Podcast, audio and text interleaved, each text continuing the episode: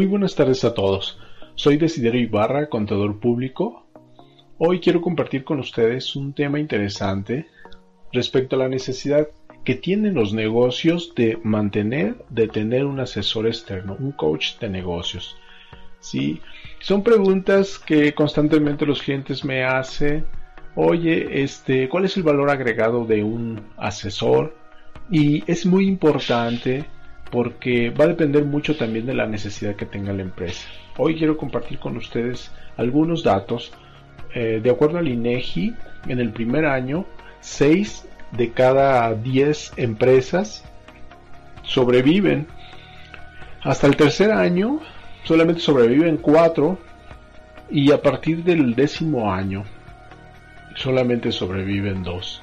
Entonces estas estadísticas realmente están muy eh, desconsoladoras para los negocios, sin embargo, no es una regla, es un promedio general que toma eh, el INEGI, pero sí es importante, bueno, evaluar, revisar en nuestro negocio cuál es la situación. Es por eso que me di a la tarea de hacer esta pequeña tabla de resumen, lo voy a hacer muy práctico, es eh, cuáles son las etapas del negocio por las que atraviesa a través de los años y ver qué características eh, surgen o se viven dentro de él. En la etapa de inicio, el rol de la dirección es un todólogo porque se dedica a hacer todas las actividades, todas las cosas y conoce todo. Entonces, para levantar el negocio es necesario. Si los problemas que vive son liquidez, pocos clientes, sin controles. Así es como crecen los negocios. En la estrategia que se tiene es capacitación más ventas y fortalecer el área de sistemas. Un punto crítico, intereses personales contra la visión. O sea, realmente a veces este, dan toda la vida y con tal de mantener el objetivo, el negocio vivo, cuando su vida personal en ocasiones es olvidada. Y obviamente pues esto se traduce en saturación de actividades. ¿Cuáles son las necesidades? Asesoría en equipo de ventas, y también asesoría financiera. En la etapa de supervivencia, algunas características es el rol de la dirección, es el como un mago, porque está resolviendo todos los problemas de toda la gente que tiene a su cargo y es una etapa muy desgastante también.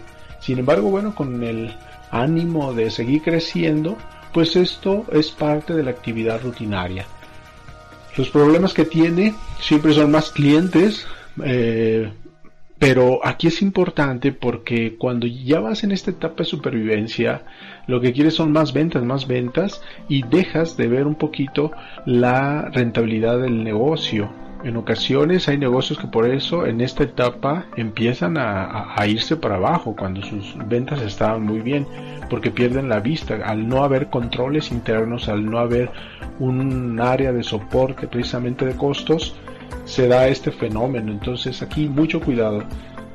La estrategia es seguir contratando vendedores, fortalecer procesos para seguir sobreviviendo y sacando adelante el negocio.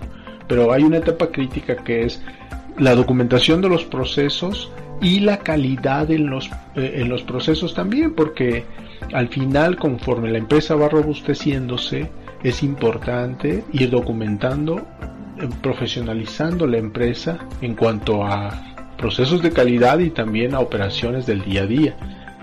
Las necesidades que se visualizan son pues precisamente el sistema de control de costos y una adecuada planeación fiscal.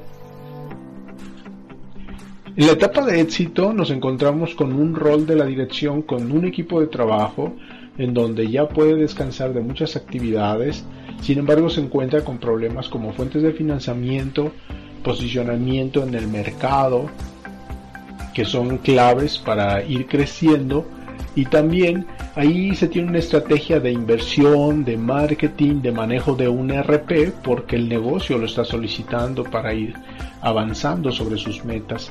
Sin embargo, eh, el punto crítico es que el hacer alianzas estratégicas y tener fuentes de inversión a largo plazo eh, representan riesgos que también son son valiosos. Hay empresas que en esa etapa, cuando hacen una sociedad, se alían con otra empresa, a veces los planes no funcionan y terminan este quebrándose. Entonces, son puntos muy críticos que debemos de estar evaluando en esta fase. Las necesidades precisamente son un servicio de auditoría preventiva y modelos de inversión adecuado que puedas visualizar a varios años al futuro.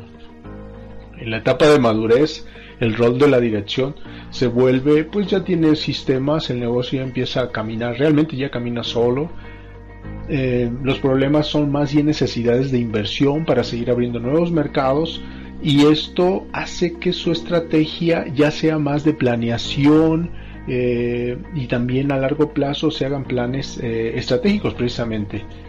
El punto crítico es precisamente la expansión del mercado y la eficiencia en los procesos, porque ahora son eh, más requisitos, ya se cuenta con compromisos de mucho crecimiento, de estabilidad y realmente las necesidades ahora son de planeación patrimonial y también de sucesión porque esto es una necesidad imperante, ya que cuando arrancamos un negocio, bueno, pues no pensamos en que tal vez a mí me vaya a pasar algo.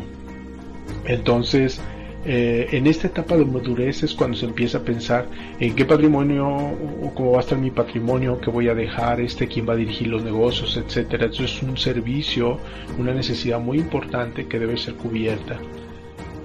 Ahora, aquí es donde ya llegamos, ¿cuál es el valor agregado de un asesor en todas las etapas del negocio? Muy importantes porque el asesor tiene una perspectiva amplia y global de los problemas y necesidades del negocio, conoce el camino, aporta ideas frescas y nuevas.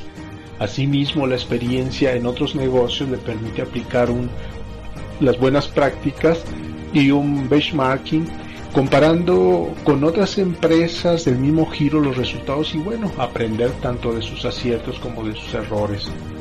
La asesoría también es mantener una independencia mental, evita la ceguera de taller y eso le ayuda al dueño precisamente para tomar decisiones más objetivas.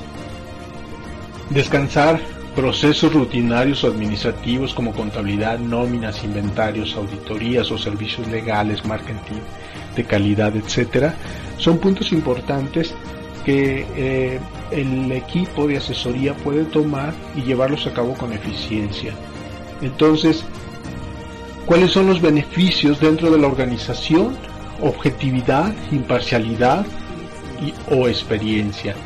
Los servicios especializados que, que tiene un asesor son incalculables y la verdad es que aportan muchos beneficios al negocio. El conocimiento técnico, el ver con otro enfoque el negocio y a su vez obtener y mejorar información para la toma de decisiones. Entonces realmente un asesor es un brazo derecho que está eh, como un apoyo eh, que aunque no está físicamente todo el día en el negocio, pero sí está como un asesor externo que está muy al pendiente de los números, del resultado del negocio, de que el negocio vaya bien. Es por eso que, bueno, nuestra firma tiene varios servicios que van desde el área de asesoría, planeación fiscal, servicios contables, servicios financieros, servicios de auditoría.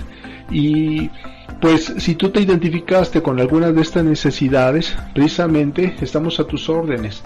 Puedes contactarnos ya sea por WhatsApp o en nuestras redes sociales y con mucho gusto te atendemos. La verdad es que la idea es hacer práctico este tema y sobre todo el que nos demos cuenta de que un asesor está en todo el camino de la vida del negocio y bueno, pues cualquier duda, cualquier sugerencia, aquí estoy a tus órdenes. Muchas gracias y hasta luego.